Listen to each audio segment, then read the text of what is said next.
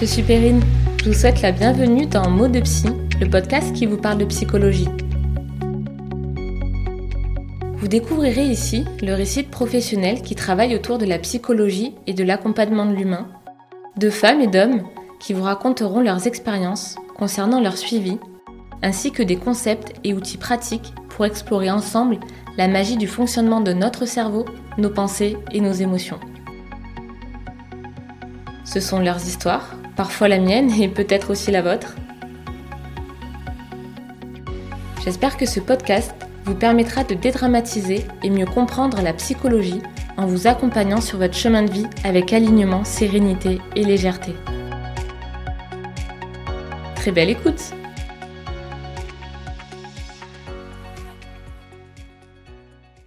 J'accueille aujourd'hui Sylvie Gastambide, psychothérapeute depuis plus de 20 ans. Avec sagesse, Sylvie va nous parler de son métier de psychothérapeute et son évolution, ainsi que de l'intuition, la relation de couple et les voyages initiatiques qu'elle propose. Je suis très touchée de vous permettre de découvrir Sylvie, qui fait partie de mon chemin de vie et qui a contribué à mon évolution professionnelle et personnelle. Aujourd'hui, je partage son cabinet et il me tenait à cœur de vous la présenter. Alors vous êtes prêts? C'est parti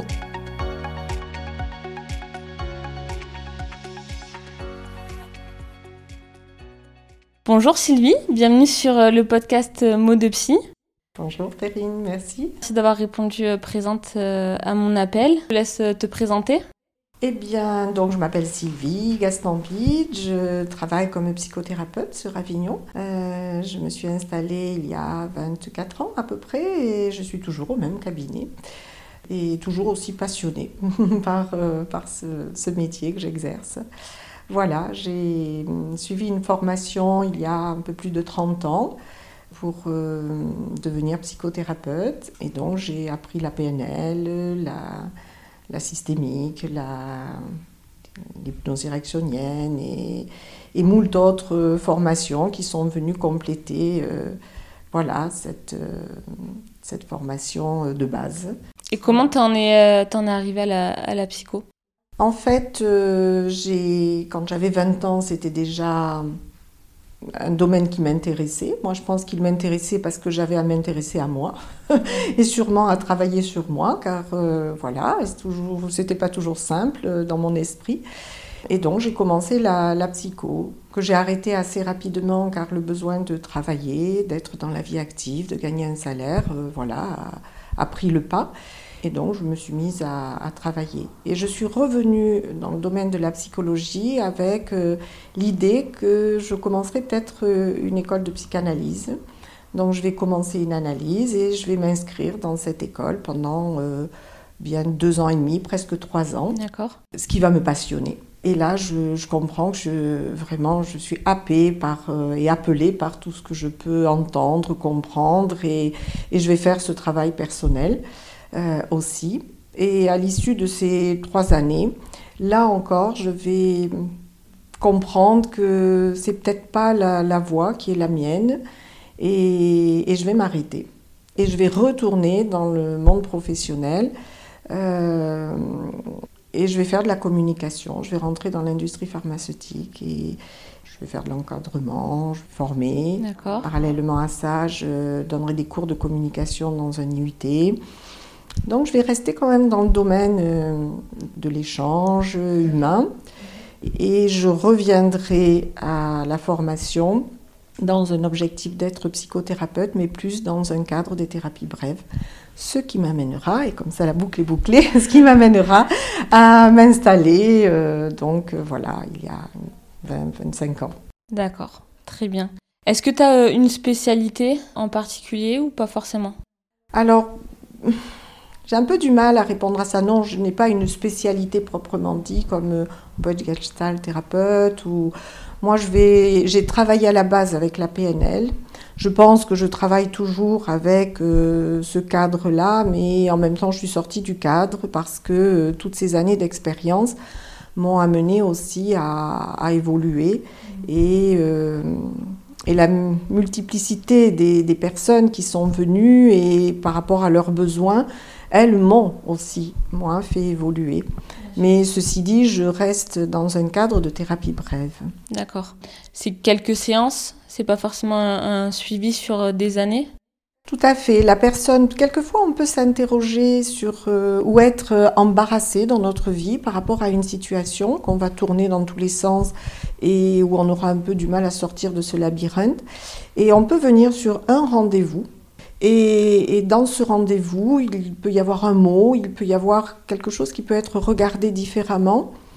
Et la personne euh, peut avoir un déclic et ça peut tout à fait lui suffire. Et elle n'aura pas forcément besoin de revenir, du moins pas dans l'immédiat, et, ou peut-être pas avec moi, et avec une autre personne ou une autre méthode. Ou, bref. Donc voilà, ça peut être une fois. Sinon, souvent, c'est... Euh, ça, va être plusieurs fois, étalé sur euh, quelques mois. Donc, euh, thérapie brève ne veut pas forcément dire euh, voilà, que d'un claquement de doigts, la problématique est résolue. mais c'est différent que de s'inscrire dans un cadre analytique où les séances sont plus rapprochées et, s'étalent sur des, années. Oui, tout à fait. Et c'est quoi pour toi la chose la plus passionnante de ton métier? Oh, c'est le... ça me fait rire parce que j'ai toujours émerveillée. Ben, c'est de rencontrer la personne pour la première fois avec, euh, avec toute son, sa spécificité, avec euh, toute la créativité que nous avons, nous les humains, à combiner comme ça notre réalité. Et, et, et à chaque fois que je m'assois, euh, ben, je, suis vraiment émerveillée. C'est ce qui fait que j'adore faire ce métier. et ça se voit. et la plus difficile peut-être? La plus difficile, euh, peut-être la plus difficile, c'est que, c'est que quelquefois les journées sont très longues, que je termine tard et, que j'ai à garder moi mon élan et mon dynamisme jusqu'au soir et que pour cela je veille énormément sur moi à maintenir ce tempo pour accompagner chaque personne euh, en, en étant euh, au maximum dans ma disponibilité pour elle. Et comment tu fais pour euh, veiller sur toi justement? Alors pour veiller sur moi, déjà euh, le matin, lorsque je démarre, je veille à, être bien dans mon cabinet, à être bien installée. C'est, c'est sur moi d'abord que je vais prêter mon attention.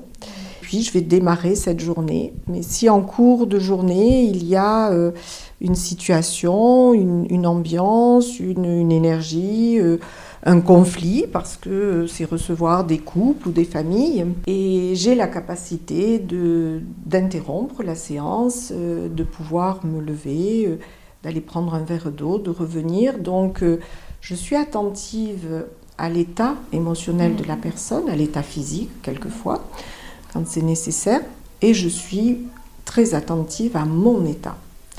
Je veille à maintenir cet équilibre et, les jours, je ne travaille pas, je marche, je jardine, je, crée un équilibre à l'extérieur de mon cabinet pour, euh, voilà, pour être bien aligné lorsque je travaille. Je sais que tu fais aussi des activités manuelles. Justement, est-ce que ça, ça te permet de pouvoir euh, tenir cet équilibre? Tout à fait. C'est une manière de prendre soin de soi, d'être respectueux de mm. soi. C'est difficile et ça ne semble pas cohérent d'accompagner des personnes et soi-même ne pas avoir la capacité de savoir équilibrer sa vie. Bien sûr. Là, euh, bon, ça ne veut pas dire que notre vie soit parfaitement équilibrée tout le temps, puisqu'on sait que tout est en déséquilibre, mais l'idée c'est d'avoir euh, la possibilité de se rééquilibrer assez rapidement et voilà, les activités manuelles ça. Et est-ce que tu dirais qu'il y a des qualités ou des aptitudes pour être un bon psychothérapeute? Je pense que la, première euh, aptitude, c'est l'écoute. Et écouter vraiment ce que la personne dit et être le plus proche de ce qu'elle dit et pas de ce que soi-même on peut penser. De la bienveillance aussi, car chaque personne est dans sa réalité et quel que soit ce qu'elle va amener, euh, c'est à entendre avec beaucoup de respect et, sans jugement, bien sûr. Donc, euh, Une certaine ouverture d'esprit? Une grande ouverture d'esprit, je, je, pense, parce que euh, voilà, les réalités de chacun, et quelquefois il y a des gens qui sont dans des réalités qui sont très étrangères à la mienne, et c'est les accueillir dans, dans ce qui est leur, leur perception et leur cadre. Donc, c'est, je trouve beaucoup de flexibilité à accueillir ce qui vient. Et en même temps, bon, je, la guide, cette séance. Donc, dans la manière dont je travaille, moi, j'ai à, être bien aligné, je reviens sur ce terme, et bien ancré parce que je ne pars pas avec l'autre. Mm. Euh, je vais être garant pour l'autre d'une sécurité pendant cette séance où on reste, euh, voilà, la personne quand elle sort, euh, il faut qu'elle puisse continuer sa journée, retrouver sa famille, et que l'espace de la séance soit un moment privilégié où elle ouvre un cadre, où elle déploie, où elle déplie ce qu'elle a besoin de travailler et que euh, ensuite voilà elle puisse continuer sa journée sans être débordée ou complètement à l'envers. Il va y avoir des émotions, mais il y a aussi une manière de, de, faire pour que la personne puisse apprendre à les gérer justement. Tout à fait, la notion de sécurité effectivement est très importante. Oui, de sécurité, d'écologie. Hein. L'écologie, c'est un terme qui est beaucoup utilisé en thérapie. Voilà, qu'on soit écologique avec l'autre, que l'autre soit écologique avec elle. Euh, ça, ça me semble être un, des premiers points. Est-ce que tu peux nous dire pour euh, les auditeurs qu'est-ce que c'est l'écologie justement?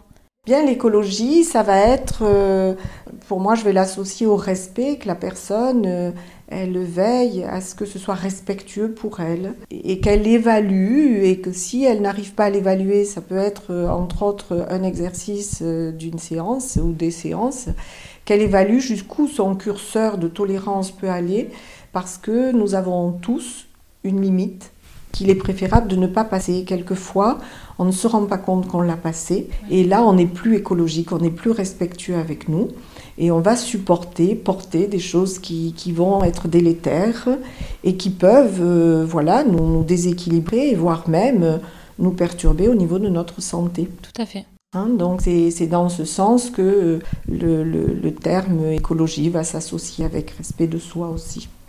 Et harmonie, on pourrait dire. Oui, c'est ça. On parlait donc de qualité. Mhm. Euh, pour le coup, euh, tu as une très bonne intuition pour l'avoir testé.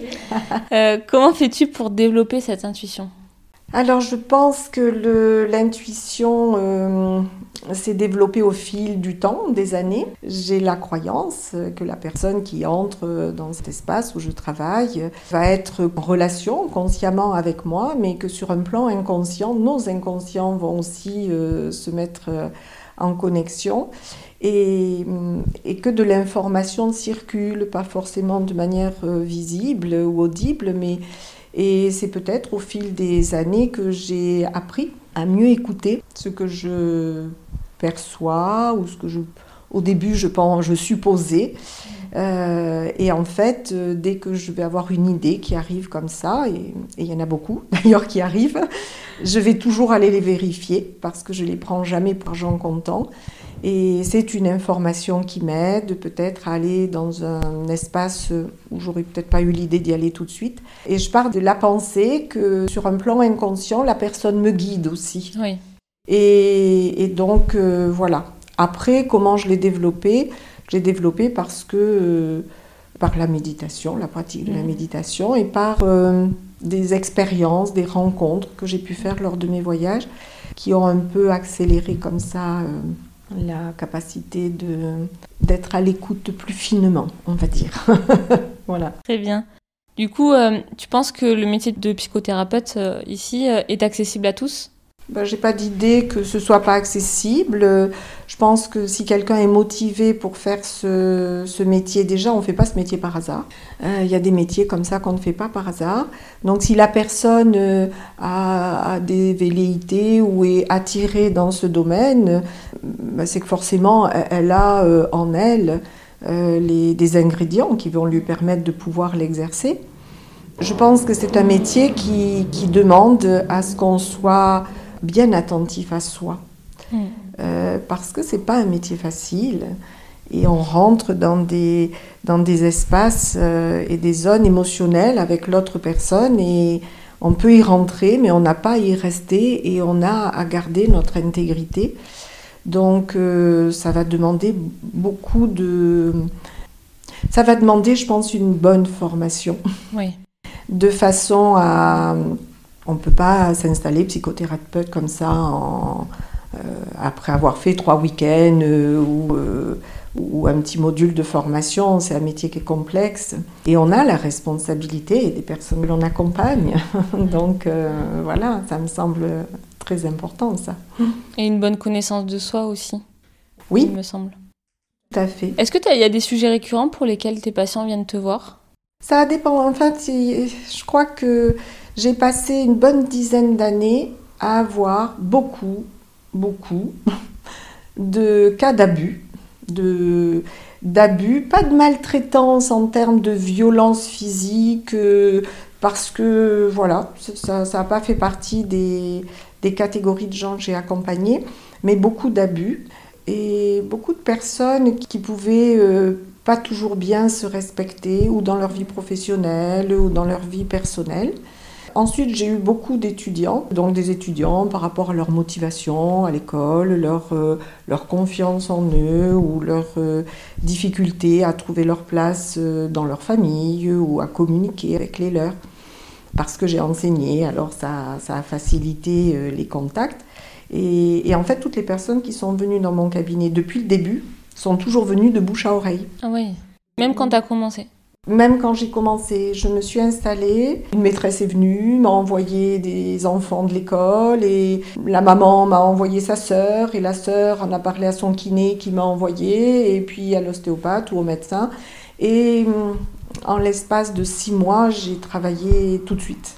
Et depuis, euh, voilà, presque 25 ans que je suis installée, les gens sont toujours venus de bouche à oreille. Je n'ai pas forcément fait de publicité ou de site particulier. Euh, pas besoin d'en faire, vraiment. Est-ce que toi, tu as des difficultés avec certaines problématiques ou est-ce que tu as arrêté un suivi pour euh, une raison particulière? Alors, j'ai pas de. Là, comme ça, quand. Euh, tu me poses cette question, je n'ai pas d'idée. Quand quelqu'un vient, je n'ai pas l'idée que la situation peut me poser problème parce que la personne va regarder sa situation et au travers de ses filtres, ça lui pose une problématique. Mais j'ai pas l'idée que c'est la situation qui pose problème, c'est comment elle la regarde, comment elle la vit, comment euh, elle la traduit en fait cette situation. Donc euh, je vais me mettre à côté d'elle, je vais m'approcher le plus possible de comment elle regarde cette situation pour comprendre comment elle fait pour qu'elle devienne problématique cette situation. Et ensuite, je vais, avec les techniques que j'utilise bien sûr, euh, je vais l'accompagner pour qu'elle change d'angle euh, de vision, de perception, euh, et, la situation va changer pour elle. Donc, je ne je n'ai pas été amenée à, dire à quelqu'un je, ne souhaite plus que l'on se rencontre. Il m'est arrivé d'accompagner des personnes sur des sujets que je trouve euh, délicat et qui pouvait plus euh, me toucher que d'autres. Euh, mais c'est intéressant aussi pour soi parce que voilà, j'ai remercié aussi la personne, la confiance qu'elle a pu m'accorder en venant parce que c'était un sujet qui était délicat et qui n'était pas courant pour moi à mmh. accompagner. Et, je l'ai remerciée de, comment elle était enseignante et comment elle me permettait d'aller dans des zones qui n'étaient pas tout à fait habituelles pour moi. D'accord. Et est-ce qu'il y a un cas en particulier qui t'a marqué durant euh, tes années d'expérience? Peut-être que ce que je retiendrai, c'est euh, concernant les abus.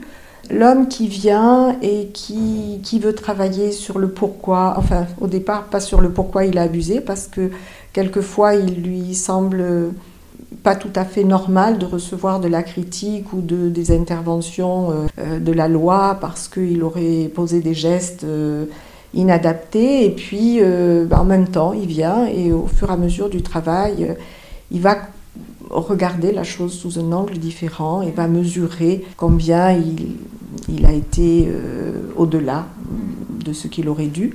Et voilà, ça c'est délicat à accompagner, euh, d'autant que la personne au départ, elle se défend quelquefois, et, elle peut venir parce qu'elle a besoin juste d'une consultation qui va lui servir d'attestation euh, pour dire que tout va bien pour elle. Ou... Donc voilà, il y a des situations des fois qui sont... mais qui ont beaucoup d'intérêt, je trouve. parce que c'est toujours riche pour la personne qui vient de mettre en conscience certains aspects de sa personne, voilà. Et de comprendre qu'elle-même a pu être victime, et bref. Tu parlais tout à l'heure de médecin, de, de kiné, d'ostéo. Mhm. Euh, est-ce que tu travailles euh, avec d'autres professionnels de santé ou d'autres professionnels de l'accompagnement? Alors oui, bien sûr. Euh, alors de santé, bah, ça va être voilà kiné, ostéopathe, médecin généraliste. Et puis en même temps, je, reçois pas mal de personnes qui, ont, qui vont chez le psychiatre parce qu'elles ont un traitement et qui viennent aussi en parallèle euh, faire des séances. Souvent, elles, disent au psychiatre qu'elles viennent. Voilà, et le psychiatre euh, considère que si ça leur fait du bien et que ça leur permet de cheminer en parallèle, en général, c'est tout à fait OK. Et par rapport à d'autres psychothérapeutes ou thérapeutes, bien sûr, parce que je pense que euh, c'est intéressant qu'il y ait plusieurs pratiques et que quelquefois elles vont venir se compléter. Et comment tu les choisis et quel type de, de psychothérapeute ou de thérapeute euh, tu fais intervenir? Ce qu'il y a, c'est que ça fait, voilà, ça fait longtemps que je travaille, donc euh, au fil des années, j'ai tellement vu de monde passer dans mon cabinet que déjà j'ai des échos de certains praticiens et qui sont redondants, qui reviennent, et, et donc je peux suggérer.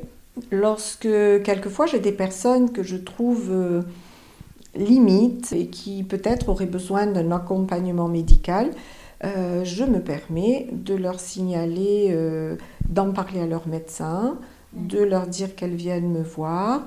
Et si je vois que la personne est embarrassée, ne sait pas très bien comment formuler la chose, si elle m'autorise, moi je vais prendre contact avec son médecin généraliste. D'accord, ça t'arrive. Ou si je vois que des personnes peuvent se mettre en danger, je vais intervenir auprès de leur, euh, de leur médecin généraliste. Donc pour ça, j'ai vraiment des coups des franches. Et quelquefois, pour euh, certains thérapeutes, où je peux moi-même aller faire une séance pour les rencontrer, pour euh, voir un petit peu ce qu'ils proposent. Mais en général, je ne propose jamais quelqu'un si je n'ai pas d'informations je suis responsable de ma parole. Donc, je suis attentive à ça. Alors, tu es maman. Comment tu gères le retour à la maison après une journée de travail compliquée ou longue, comme tu l'évoquais tout à l'heure? Les jours où je travaille, j'ai pendant des années, je suis rentrée chez moi pas avant 21h. Donc, à 21h, euh, tout le monde est couché. Mm. Et mes enfants, donc euh, quelqu'un euh, venait s'occuper du dernier de mes enfants. Et ce qui fait que mon mari rentrait très tard aussi. Et ça, ça roulait. Euh, par contre, euh, voilà, comme toute maman, ça me demande de l'organisation pour que euh, les cartables soient prêts pour le lendemain. Donc, je faisais plus de vérification qu'autre chose. Et c'était plus le matin que je me levais plus tôt pour préparer en amont. ensuite, voilà, je suis plus présente le week-end ou le mercredi ou pendant les vacances. Et là, je fais ce que j'ai pas pu faire dans la semaine. Ceci dit, aujourd'hui, mes enfants sont grands, donc euh, voilà, c'est différent dans mon emploi du temps. Et est-ce que ton métier a pu euh, t'aider justement dans la relation avec ton mari, tes enfants, euh, aujourd'hui tes petits-enfants? Alors oui, je pense, bien sûr.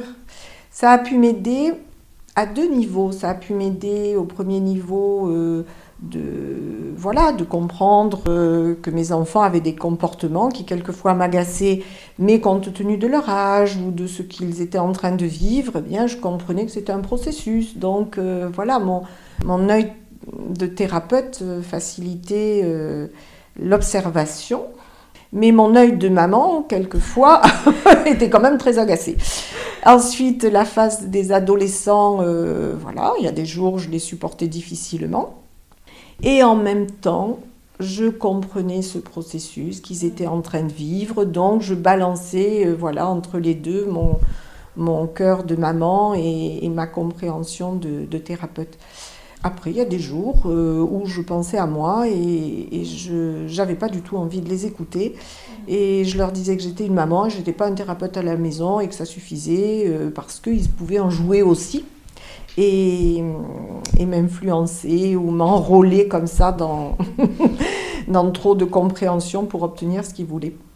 Et dans le couple, dans le couple, oui, ça, ça a été très intéressant Parce que quand, quand on vit en couple, on vit en couple, on est une homme, un homme et une femme, et qu'il y a des jours avec et des jours sans. Il y a des périodes qui vont mieux que d'autres. Et qu'un couple, c'est toute une aventure de vie. Donc, moi, je dis souvent euh, aux personnes qui viennent que si on est courageux, on se met en couple. Parce que euh, c'est plus facile des fois de vivre seul, au moins on ne s'est pas confrontant. On a la solitude, mais on n'est pas confronté par l'autre. Et donc, ça, moi, ça m'a beaucoup fait travailler sur moi et, je me suis accompagnée moi-même. Mm. sur des situations que j'ai pu rencontrer à un moment donné un peu tendues avec mon mari et comprendre que l'homme n'est pas comme la femme et qu'il fonctionne pas pareil Quelquefois, je m'aventurais à revendiquer certaines choses et, et puis je, je, me disais, mais à quoi bon Tu, sais, tu, tu, tu recevrais ce couple-là que tu es toi avec ton mari dans ton cabinet, mais tu appréhenderais différemment. Donc voilà, un deuxième temps où je prenais de la hauteur. De te mettre de côté, observer la situation. Et d'observer. Et, et, voilà, ça m'a fait bien grandir tout ça. J'imagine.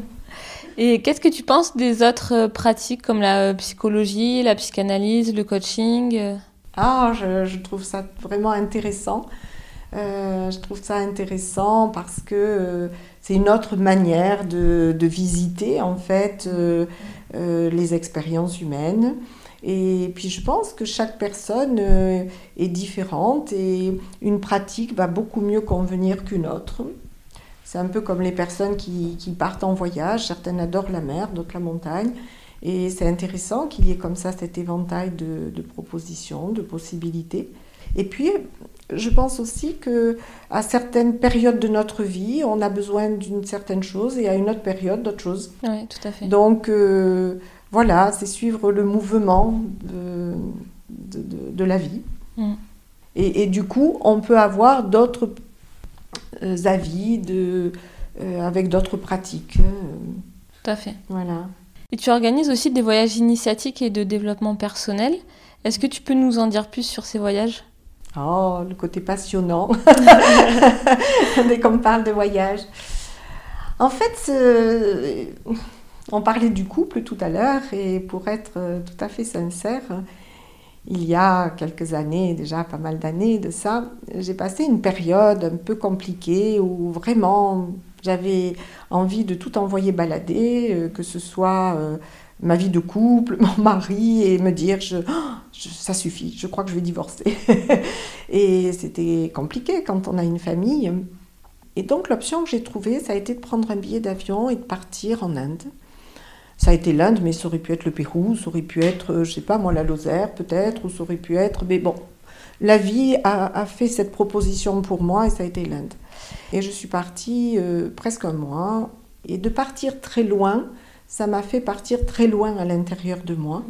Et ça a été la première fois de ma vie où je n'avais que moi à m'occuper.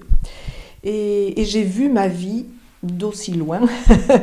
et, j'ai vu des choses que je ne pouvais pas voir en étant ici. Et au retour de ce voyage, euh, vraiment, euh, beaucoup de choses ont été différentes. Et j'ai divorcé avec la manière dont je vivais avant. Donc ça fait, voilà, je ne sais plus combien d'années maintenant. Et je n'ai jamais divorcé avec mon mari, bien au contraire, je pense que je ne divorcerai pas. Euh, mais ça a changé vraiment ma manière de, de me vivre avec moi-même et du coup avec les autres. C'est génial.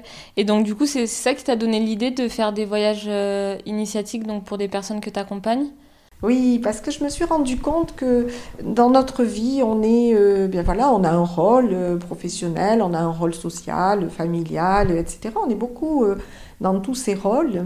Qui on est exactement au milieu de tout ça, c'est pas évident de le savoir.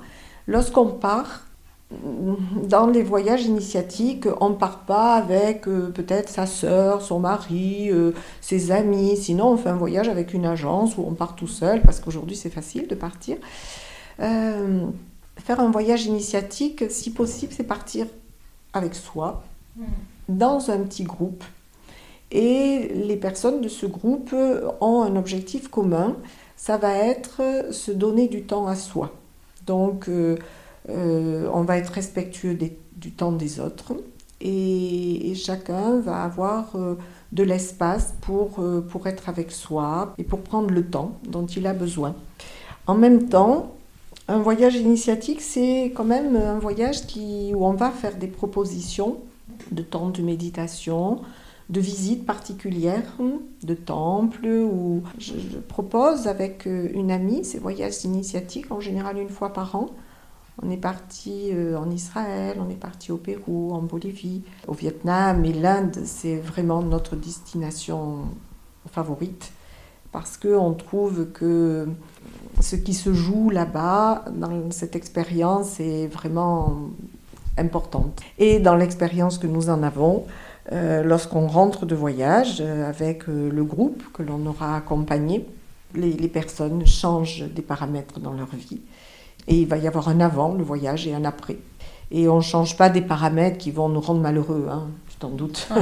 on change ouais. des paramètres qui, qui, vraiment vont, vont nous faire euh, regarder et du coup vivre la vie beaucoup plus en harmonie. Hmm. Vous partez combien de temps en général? En général, on part 15 jours. L'idéal, ça serait 3 semaines, les 21 jours de la cure thermale. Mmh. Mais 21 jours, c'est pas toujours évident à, à, libérer pour les personnes qui travaillent. Donc, on part 15 jours. Mais ça va être quand même 15 jours intenses parce que différentes expériences sont proposées et du coup, il y a comme une distorsion du temps. Ouais. Et moi, je fais des photos quand on arrive à l'aéroport et qu'on atterrit, du moins, euh, en Inde, et que tout le monde monte dans le bus. Alors, je fais une photo comme ça. Et puis, et puis je fais une photo au retour que j'envoie. Et, et c'est incroyable la différence au niveau du visage, au niveau de ce qui se dégage des personnes. C'est étonnant, le changement. La notion de groupe et euh, le fait d'être loin, ça accélère ce changement? Oui, en fait, il y a plusieurs euh, aspects. Déjà, les personnes qui viennent, il y a beaucoup de femmes euh, seules qui viennent, ou certaines fois des hommes aussi. Il y a des années, on a des couples, mais il y a des années, il n'y a pas de couple. La personne qui vient seule, la femme qui vient seule, elle, euh, elle est peut-être mariée ou pas, euh, mais elle va faire le choix d'un temps pour elle parce qu'elle a travaillé, elle a eu ses enfants, elle a... et elle n'a jamais vraiment pris un temps pour dire à son mari bah, Je vais partir moi pendant ces 15 jours. Même si aujourd'hui on bouge beaucoup, ça peut paraître normal de prendre du temps pour soi, mais partir dans un, en Inde par exemple, euh, ou pour un voyage comme ça pendant 15 jours, il y a vraiment une démarche personnelle. Ouais. Après, il y a des personnes qui ne sont jamais parties en groupe. Et là, ça va un peu les interroger, mais elles vont partir soit parce qu'elles connaissent quelqu'un qui sont venus en voyage avec nous, et là, la personne va, va évoquer tout ce que ça a produit pour elle, ou c'est quelqu'un qu'on a rencontré dans nos cabinets. Donc voilà, en général, les gens viennent aussi de bouche à oreille et viennent pour faire une expérience. Il y a celles qui, dès le départ, vont nous dire, vous savez, moi, le groupe, je vais avoir du mal à m'y faire. Il ne faudra pas me dire que je dois faire comme le groupe. Euh, moi, je veux décider parce que sinon, ça va pas, ça va pas être possible. Et puis, vous savez, moi, je suis franche et je vais vous dire les choses directes. Donc voilà, il y a, toujours un pourcentage de personnes comme ça. Et après, il y a la personne qui, elle, elle est open, ouverte à tout ce qui va se découvrir. Il y a la personne qui a peur de ce que ça pourrait changer pour elle. Euh, en fait, il y a tous les cas de figure. Mais on les connaît bien parce que là aussi, ça fait des années qu'on amène des personnes en voyage.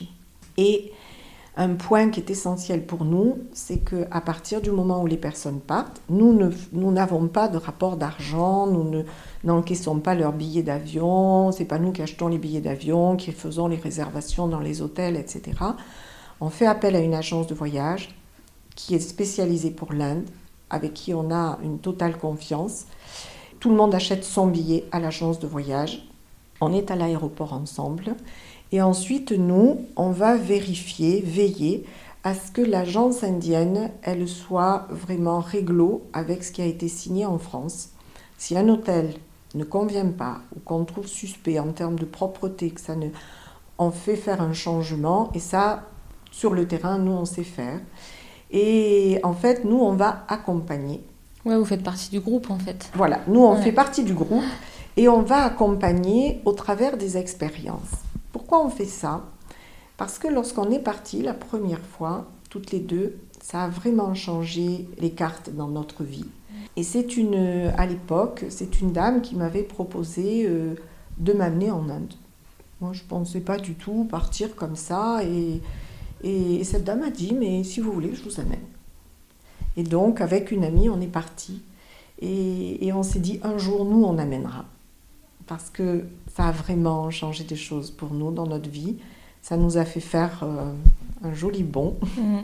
Pas quantique, mais presque. et, et, voilà, et quelques années après, euh, on a amené et, et, on amène tous les ans. Enfin, là, pas cette année. On est parti, on est rentré d'Inde l'année dernière, juste avant le confinement. En février. Voilà, mm. et peut-être que le prochain voyage sera en février 2022. Bah, tu m'as convaincu peut-être que je viendrai. Est-ce que bah, justement tu parles de, de, cette période qui a pu avoir des changements sur l'organisation de ton métier Est-ce que tu as pu euh, voir un changement euh, sur l'état mental de tes patients avec le Covid? Alors, euh, bon, la période est particulière, là, euh, cette année qui vient de se dérouler, euh, oui, je trouve que les, comportements ont changé pour tout le monde, parce qu'il y a beaucoup d'inconnus. Beaucoup d'imprévus et, une nécessité de s'ajuster un peu au jour le jour. Le, rapport familier qu'on peut avoir avec le monde a changé parce que voilà, il y a du danger, alors chaque personne va y répondre différemment. Moi, ce que j'observe, c'est que euh, j'ai travaillé pendant euh, plus de 10 à 15 ans avec euh, des rendez-vous où les gens venaient au rendez-vous et je ne faisais pas de rappel de rendez-vous parce que tout le monde était là le jour et à l'heure et annulé si toutefois il y avait un changement. Depuis ces cinq dernières années, je vois que ça fluctue beaucoup, les rendez-vous changent, les personnes peuvent oublier et d'ailleurs on voit que dans tout le domaine médical, il y a systématiquement un rappel pour les rendez-vous. Hein. C'est pas que on veut faire plaisir aux gens, c'est que juste euh, il faut tenir euh, les journées et faire en sorte que tout le monde puisse être vu et, que les gens viennent à la bonne heure. Euh. Et peut-être que ce que j'ai observé, c'est que l'utilisation des réseaux multiplie l'élan comme ça à obtenir un objet, une réponse, une information tout de suite. Parce qu'on prend le téléphone, on clique et on sait tout de suite ou on commande tout de suite. Et, je vois qu'au niveau des, de, l'activité professionnelle, la personne qui souhaite un rendez-vous, souvent c'est tout de suite. Puis elle fera deux séances et puis tout de suite elle passera à autre chose et puis elle y reviendra. Ou, euh, alors c'est pas général, hein, mais ça, voilà, c'est quelque chose qui, qui s'observe plus maintenant. je suis tout à fait d'accord avec toi aussi. Voilà. Hein, donc, euh, mais ça, moi, je pense que c'est lié au, à, cette nouvelle manière de, de communiquer. Et euh, toi, euh, est-ce que tu es personnellement suivie ou as-tu été suivie Alors oui, j'ai... En tant que thérapeute, il m'est arrivé de, de, me trouver dans des situations, parce que lorsque quelqu'un vient, beaucoup moins avec les années, bien sûr, hein, mais lorsqu'on commence à travailler, même si on est formé, même si euh, voilà, on, a euh, euh, le cadre nécessaire pour pouvoir exercer, lorsqu'une personne va évoquer une situation, il y a des, sujets qui peuvent nous interpeller plus que d'autres.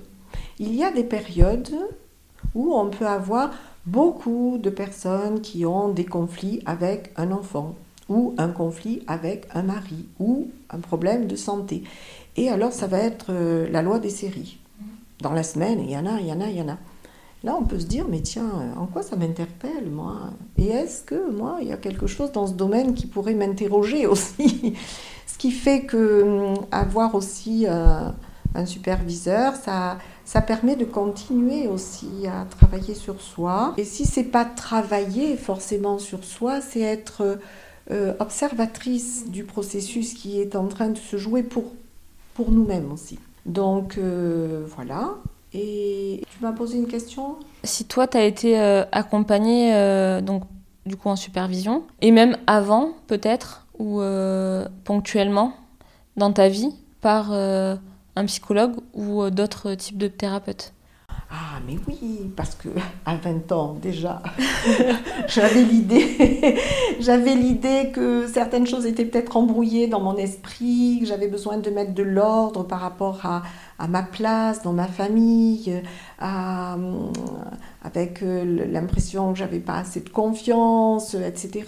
Donc j'avais consulté et puis j'ai commencé une analyse. Donc forcément là, euh, je m'y suis, je m'y suis installée hein, dans d'en regarder ce qui me concernait.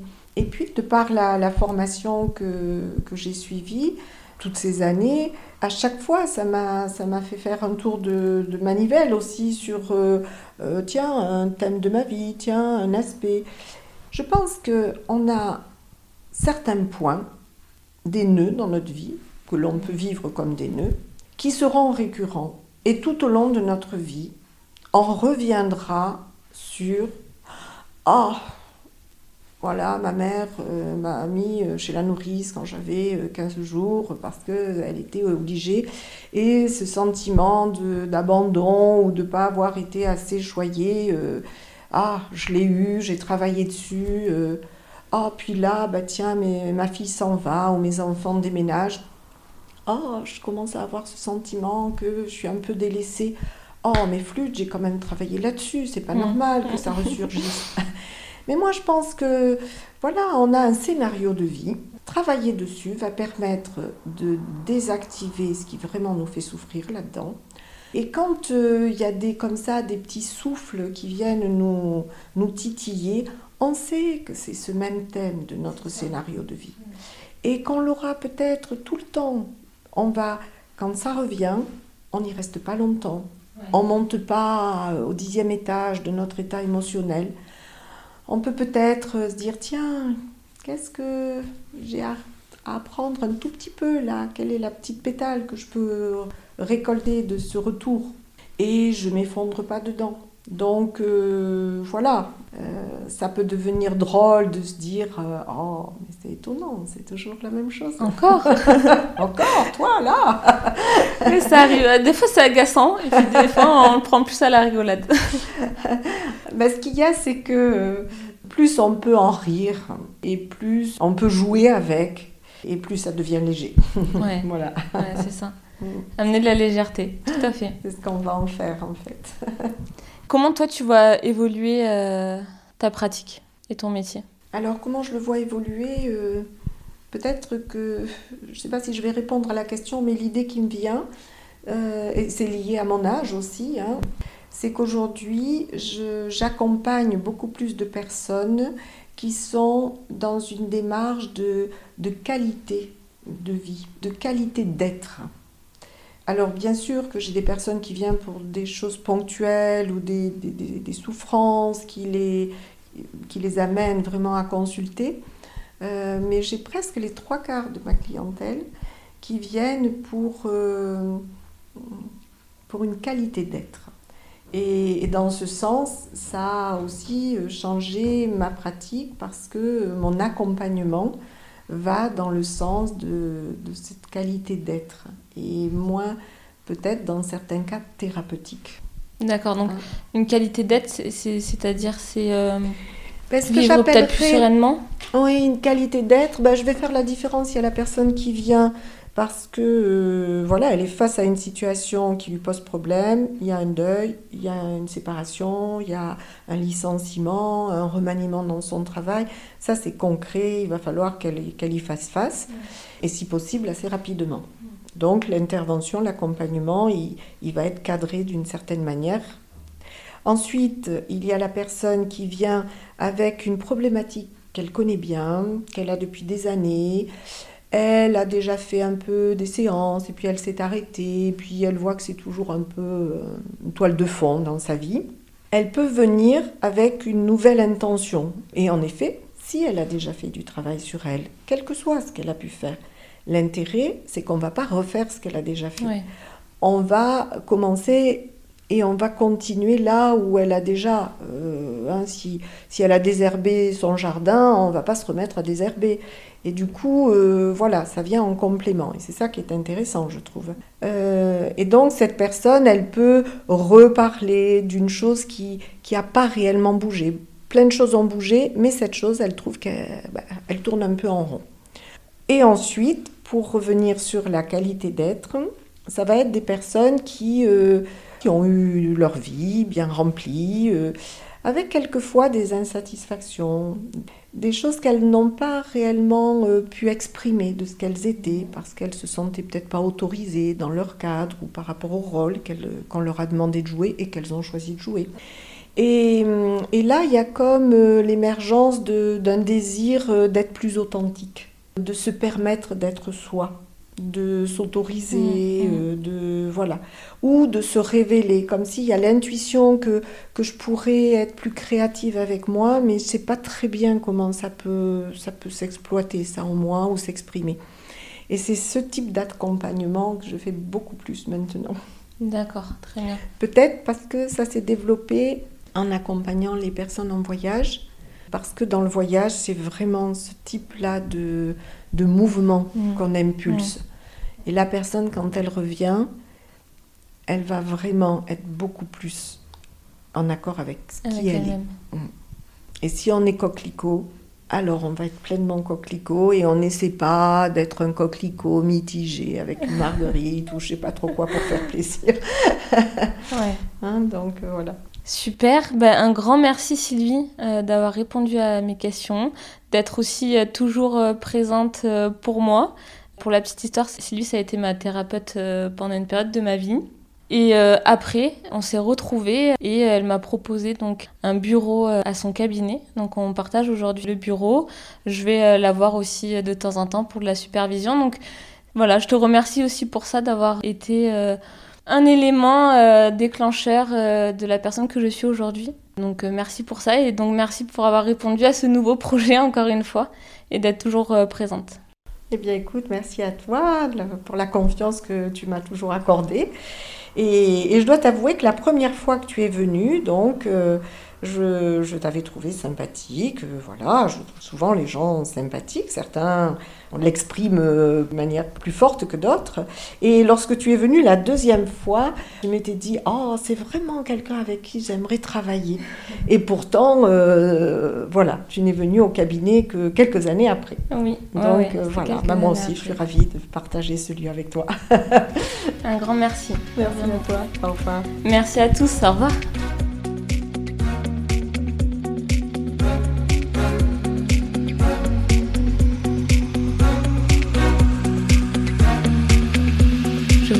D'avoir écouté cet épisode et j'espère qu'il vous a plu. Si c'est le cas, je vous invite à le partager autour de vous et à me le dire avec des étoiles sur votre plateforme d'écoute. Je vous remercie également par avance pour vos commentaires. Pour découvrir les actualités de ce podcast, je vous invite à vous y abonner et le suivre sur Instagram sous le nom de mo.2.psy.